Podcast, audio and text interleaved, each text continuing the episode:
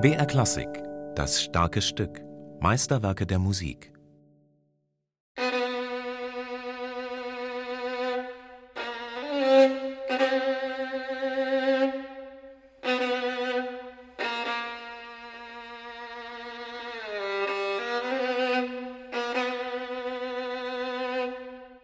Damals war ich ich glaube, zwölf Jahre alt, als ich das Stück einstudiert habe.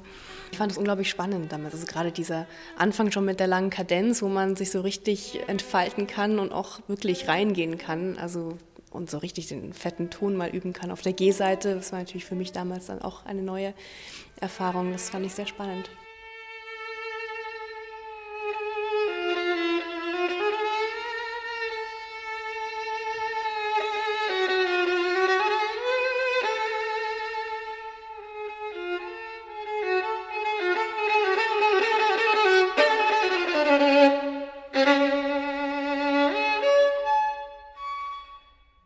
Anders als die virtuosen Stücke Pablo de Sarasates, seine Zigeunerweisen oder seine Carmen-Phantasie, ist Maurice Ravels Zigan eigentlich kein Stück, das den Interpreten mit eingängigen Melodien lockt. Eher ist es ein Stück über das Virtuosentum, das dieses wie aus der Distanz zu reflektieren scheint. Eine Hintergründigkeit, die als solche auch gerade wiederum den einen oder anderen Interpreten neugierig macht, wie etwa die Münchner Violinistin Arabella Steinbacher. Ja, also ich meine, es hat viele dunkle Seiten. Vor allem, man kann, ähm, dadurch, dass es ja wirklich so zigeunerisch geschrieben ist, zwar alles ausgeschrieben, aber trotzdem kann man das sehr improvisiert spielen. Und das hat man ja nicht so oft in dem klassischen Repertoire. Das fand ich damals eben auch ganz toll, dass es sowas eben gibt. Ich spiele es auch jetzt wahnsinnig gern noch, obwohl ich es sehr oft gespielt habe. Also mit Orchester und auch mit Klavier gibt es ja in beiden Versionen. Das ist jedes Mal wieder ein großer Spaß. Also vor allem dieser Kontrast, dass man am Anfang wirklich machen kann, was man will und später ist alles sehr rhythmisch genau.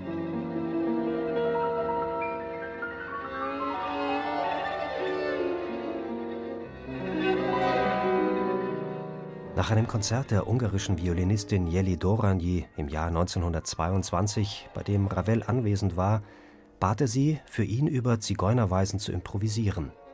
So erinnerte sich deren Klavierbegleiterin Gabi Casazu.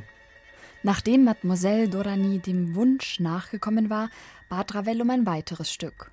Und dann um noch eins. Bis um 5 Uhr früh ging es mit den Zigeunerweisen weiter und alle waren erschöpft. Aber die Geigerin und der Komponist waren es nicht.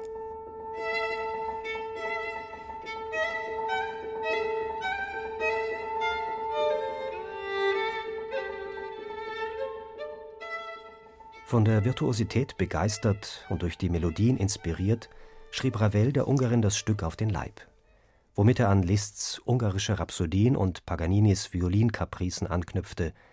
Voller Zweifel schrieb Ravel vor der Uraufführung am 26. April 1924 an die Geigerin Einige Passagen könnten eine großartige Wirkung erzielen, vorausgesetzt, sie sind spielbar, worüber ich mir nicht völlig sicher bin. Ravels Bedenken erwiesen sich als unbegründet.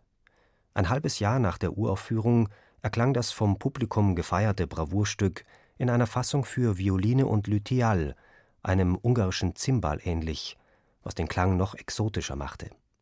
Schließlich folgte eine weitere Fassung für Violine und Orchester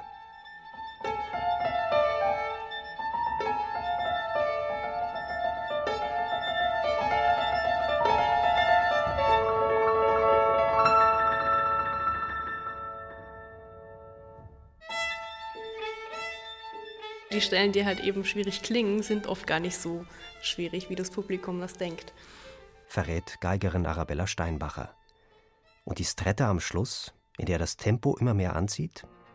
Nein, sagt Arabella Steinbacher, der Schluss lässt sich gut spielen und sei doch dabei vor allem sehr effektvoll zigeunerisch. Also der Schluss ist sowieso, nee, das ist nicht so schwer. Das klingt bloß so schwer.